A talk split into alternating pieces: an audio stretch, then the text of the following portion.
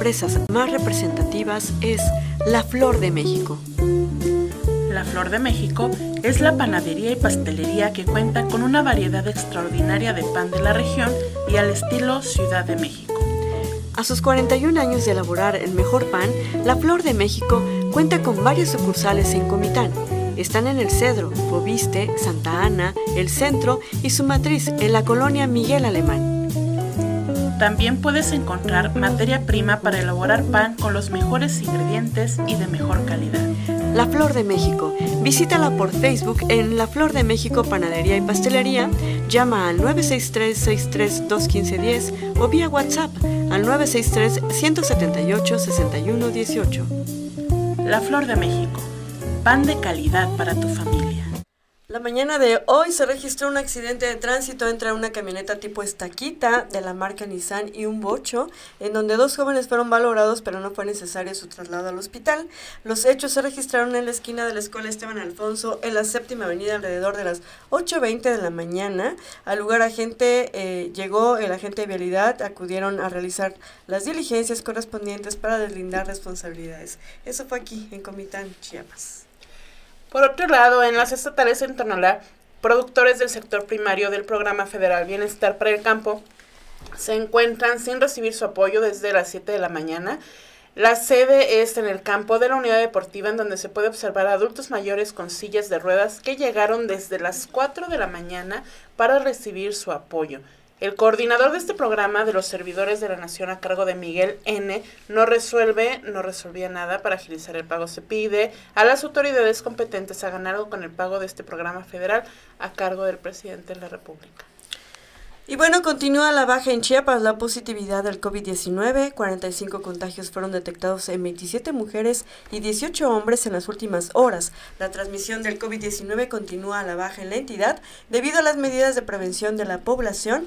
En las últimas horas se dio a conocer la notificación de 45 contagios únicamente, con lo que se cumple una semana con una reducción sostenida de casos. La Secretaría de Salud informó que la positividad de virus del COVID en el último día se reportó en los siguientes municipios municipios, Comitán, San Cristóbal de las Casas y Tonalá, cinco casos cada uno, Cacahuatán y Tapachula, tres cada uno. Asimismo, en Chamula, Las Rosas, Maravilla, Tenejapa, Panteló, Pichucal, Cotepisca y Tuxtla Chico, dos cada uno, y con un contagio Arriaga, Chenaló, Chilón, Escuintla, Jitotol, Ocosingo, eh, Ocosingo, Suchiate, Tuxtla Gutiérrez, Unión Juárez y Sinacantán. Las pruebas del Laboratorio Estatal de Salud Pública salieron positivas en 27 mujeres y 18 hombres, entre ellos una bebé y dos menores de 5 a 14 años de edad. Únicamente el 7% de los pacientes cursa con enfermedades adicionales diabetes y, bueno, insuficiencia renal, hipertensión, obesidad y tabaquismo. Sobre el indicador de mortandad eh, por COVID-19, la independencia, la dependencia estatal informa que en las últimas horas no se confirmaron defunciones. Por otro lado, el Frente Campesino Popular Chiapaneco, mediante una rueda de prensa, se deslindó de extorsionar al gobierno municipal y estatal en manera de aprovecharse del incendio que ocurrió en la central de abasto en Comitán. En el comunicado dieron a conocer que no tienen ninguna mesa de diálogo con ninguna dependencia gubernamental, rechazan totalmente todas las versiones que buscan desacreditar al frente y expresan su solidaridad ante las más de 35 familias que salieron afectadas en este incendio. Finalmente, mencionaron que han apoyado con comida a las personas que se encuentran trabajando en el interior del mercado en la remoción de escombro, por lo que en ningún momento buscan aprovecharse de esta situación. Y bueno, valida el INE el listado nominal que se usará en revocación. El Consejo General del Instituto Nacional Electoral declaró válido el listado nominal que se utilizará durante la jornada de revocación de mandato del 10 de abril, el cual asciende a 92.823.216 electores, incluyendo 17.792 registros de residentes en el extranjero. En consecuencia, para que sea vinculante la revocación de mandato al presidente Andrés Manuel López Obrador, se requeriría un mínimo de participación del 40% de ese listado, equivalentes a 37.129.200 286 ciudadanos en caso de que fuera mayoritaria esa opción. La representación de Morena planteó ante el cierre de movimientos en el listado nominal desde el 15 de febrero la imposibilidad de recoger la credencial del elector a quienes la solicitaron el 2 de marzo, que el INE difunda entre los ciudadanos que por esta razón eh, eh, el hecho de no haber de haber hecho un movimiento de actualización o no haber recogido la credencial, la posibilidad de promover un juicio de defensa de los derechos políticos electorales para que puedan sufragar. En respuesta, el Consejo Presidente del INE, Lorenzo Córdoba, dijo que estos procedimientos se han regularizado desde, desde el 2015 en los módulos de atención ciudadanos, donde se encuentran formatos para proveer estos juicios y, si lo dispone el Tribunal Electoral del Poder Judicial de la Federación, permitirle sufragar el día de la jornada electoral. La aprobación de este instrumento fundamental, porque establece el mínimo de votos requeridos para que una eventual revocación de mandato, pues bueno, consejeros y representantes partidistas se recriminaron mutuamente sobre el rumbo de la organización. El representante de Morena, Mario Yergo, eh, acusó una vez más de haberse desempeñado obstaculizando la organización desde restringir las modalidades para recolectar las firmas, reducir la instalación de casillas y ahora, según dijo, impidiendo a los ciudadanos votar. Su eh, correligionario, tras desglosar un conjunto de encuestas sobre el respaldo al presidente Andrés Manuel López Obrador, César Hernández refirió que en la jornada de revocación se ratificará el apoyo al tabasqueño. Sin embargo, urgió al INE orientar a los electores que por disposiciones administrativas no podrán votar, a orientarlos para gestionar juicios de protección para que se les permita sufragar. El consejero Ciro Murayama señaló que efectivamente para garantizar la certeza de los procesos electorales se determinaron fechas para cerrar los movimientos en el listado nominal, que en este caso fue el 15 de febrero para realizar trámites y 2 de marzo para recoger la credencial. Pues así están las cosas, Rose, porque pareciera que el INE está muy bien reglamentado, tiene sus políticas internas, sabemos como ciudadanos el tiempo que nos dan para recoger nuestra credencial, nos anuncian con tiempo y entonces pareciera que, que no supieran hacer las cosas y que los critican, ¿no? Sobre todo para esta revocación del mandato. Claro, pues es este, veo yo, sin ser experta, como que le quieren meter zancadilla para después decir que la cuestión de los resultados no son confiables. Esperemos que no sea así a ver qué sucede. Por otro lado, las Comisiones Unidas en Puntos Constitucionales y de Energía de la Cámara de Diputados citaron a reunión de juntas directivas mañana 24 de marzo para aprobar la ruta de análisis y discusión de la reforma eléctrica, con la expectativa de votarla en el Pleno el miércoles 13 de abril, justo en Semana Santa. Ignacio Mier, coordinador de la bancada morenista en el Palacio de San Lázaro, señaló que la reforma constitucional sería, en su caso, aprobada con la incorporación de propuestas de otros grupos parlamentarios, más lo que hace el propio grupo parlamentario de Morena y la coalición Juntos Hacemos Historia. Eh, consultado respecto al presidente de la Junta de Coordinación Política y líder parlamentario del PRI en la Cámara de Diputados, Rubén Moreira, confirmó que la mayoría morenista planteó votar la iniciativa presidencial en el Pleno el próximo 13 de abril. Ah, también vamos a ver qué sucede, ¿no? Van a votar una reforma cuando todo el mundo está de vacaciones. Así es. Eso siempre pasa. Eso siempre Nos madrugan. y bueno, el director del Centro Nacional de Programas Preventivos y Control de Enfermedades, eh, Rui López Ridaura, informó que la Secretaría de Salud está preparando un nuevo protocolo para espacios cerrados ante la baja incidencia de COVID-19 en el país. Entrevistado al concluir la reunión del Gabinete de Salud de este miércoles, López Ridaura explicó que el uso de cubrebocas en exteriores se irá haciendo opcional, como ha sido desde el 2020, cuando llegó la pandemia a México. Está el grupo de Nueva Normalidad sacando el nuevo lineamiento para los lugares cerrados, que es importante. En general, los lugares abiertos hemos sostenido desde la Secretaría de Salud Federal que el cubrebocas nunca ha sido obligatorio. Ha sido recomendado especialmente cuando no se puede obtener la sana distancia, comentó. Por otro lado, la SEP indicó que el apoyo de alimentación y horario ampliado se, eh, se, entregarán de manera directa a los padres de familias sin intermediarios. Aseguró que por instrucción del presidente Andrés Manuel López Obrador, los beneficios que incluían las escuelas de tiempo completo se mantendrán en el programa de La Escuela es Nuestra. En una tarjeta informativa, La dependencia informó que los apoyos de alimentación y horario empleado se entregarán de manera directa a las madres, padres de familia, estudiantes de centros de educación básica para evitar la participación de intermediarios y o prácticas irregulares. Asimismo, la comunicación de la CEP dijo que su titular, Delfina Gómez Álvarez, expresa su amplia disposición para reunirse con integrantes de la Cámara de Diputados interesados en este y en otros temas del ámbito educativo cuando sea convocada para este fin.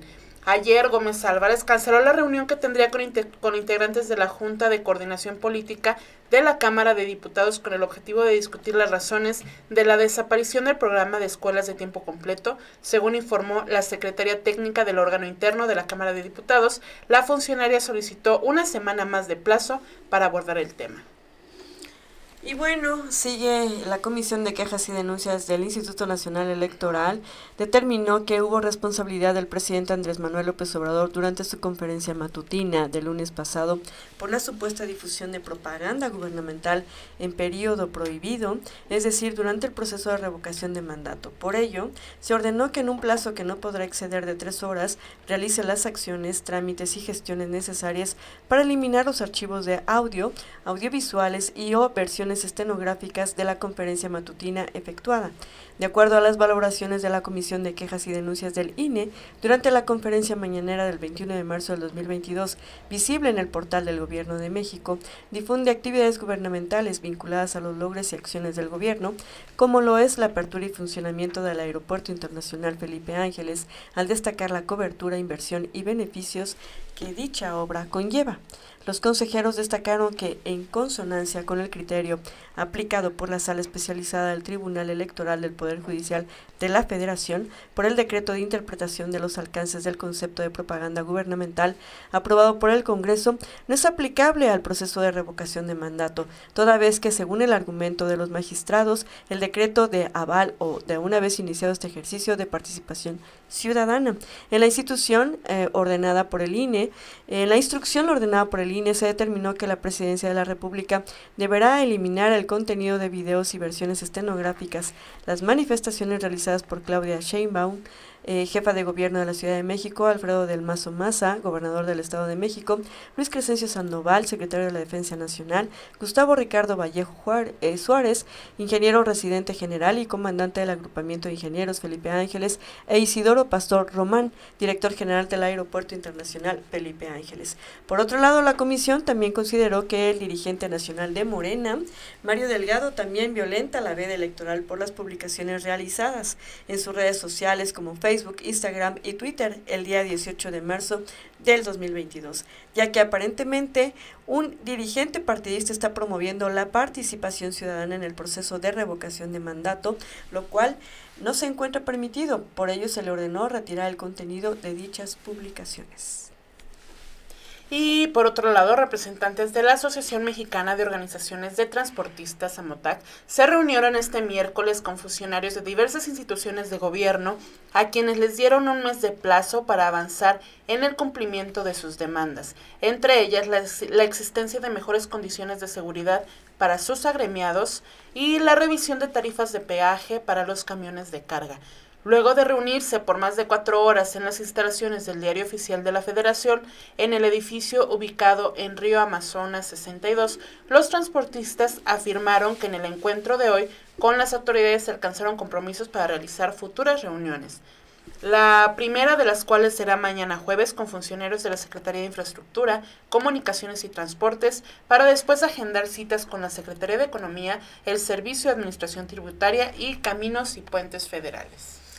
Y bueno, a nivel internacional, Boris Johnson anunció una ayuda de 25 millones de libras para el ejército ucraniano, además de los 400 millones de libras de ayuda económica y humanitaria ya prometidos. El primer ministro británico, Boris Johnson, informó que el Reino Unido entregará 6.000 misiles adicionales a Ucrania, duplicando así sus suministros de armas defensivas al país desde la invasión rusa. Este anuncio se da en la víspera de las cumbres de la OTAN y el G7.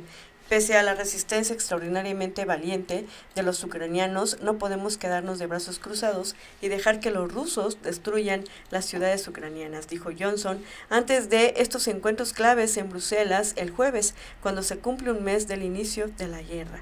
El Reino Unido trabajará con nuestros aliados para aumentar el apoyo militar y económico a Ucrania, reforzando sus, defensas, sus defensas, añadió. Estos 6.000 misiles defensivos se suman a los más de 4.000 misiles antitanque, incluidos... Eh, Lau y Yaye, y ¿qué será? Hayalin y misiles portátiles de alta velocidad. Es que esos nombres misil, de misiles no me los sé. Star Trek, ajá, que ya habían enviado al Reino Unido a Ucrania. Johnson también anunció una ayuda de 25 millones de libras que eh, para el ejército ucraniano, además de los 400 millones de libras de ayuda económica y humanitaria ya prometidos. Un mes después del inicio de la crisis, la comunidad internacional se enfrenta a una elección advirtió el mandatario británico, ya que dijo podemos mantener la llama de la libertad encendida en Ucrania o arriesgarnos a que se extinga en toda Europa y en el mundo, afirmó. El Reino Unido también destinará 4.1 millones de libras a BBC World Service en servicio internacional de grupo público de radio y televisión británico para combatir la desinformación en Rusia y Ucrania y proporcionará un mayor apoyo a la investigación del Tribunal Penal Internacional sobre posibles crímenes de guerra. Los líderes de la OTAN se reúnen en Bruselas el jueves, el mismo día de sendas cumbres de G7 y la Unión Europea en esa ciudad. El presidente de Estados Unidos, Joe Biden, que asistirá a las tres reuniones, ya ha anunciado que Occidente adoptará nuevas sanciones contra Rusia y reforzará las que ya están en vigor. Es preocupante porque entonces sí, me quedé pensando que mientras leía eh, esta noticia, es preocupante porque entonces si están apoyando a Ucrania, entonces sí va muy en serio eh, la, guerra, guerra. Y aparte de la guerra, la hambruna que se va a desatar a nivel internacional y, bueno, las bajas reservas con respecto al gas, ¿no?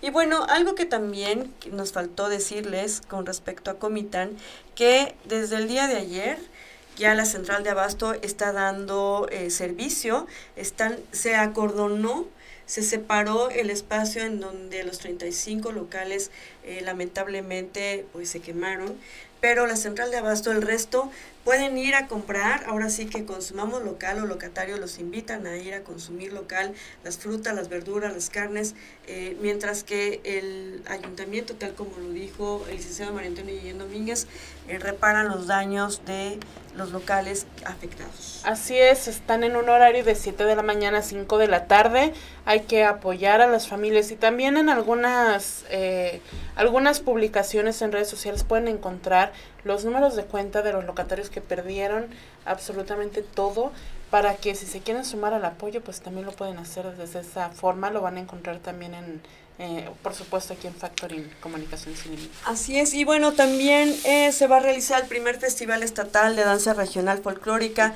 Chan Nichim, y bueno, el Ayuntamiento de Comitán, a través de la Dirección de Cultura Municipal, llevará a cabo el primer Festival Estatal de Danza Regional Folclórica, Chan Nichim, que se llevará a cabo del 25 al 27 de marzo. En el Festival Chan Nichim, Bailando con Flores, que es el significado, se contará con la participación de representantes de la danza chiapaneca de la meseta Tojolabal, Altos, Valle, Sierra, Frailesca, Soque y Soconusco. El Parque Central Benito Juárez será el escenario donde se reunirán los representantes de baile de las nuevas regiones del estado, donde además se escuchará la música de las maderas que cantan de la Marima Municipal de Cumitán.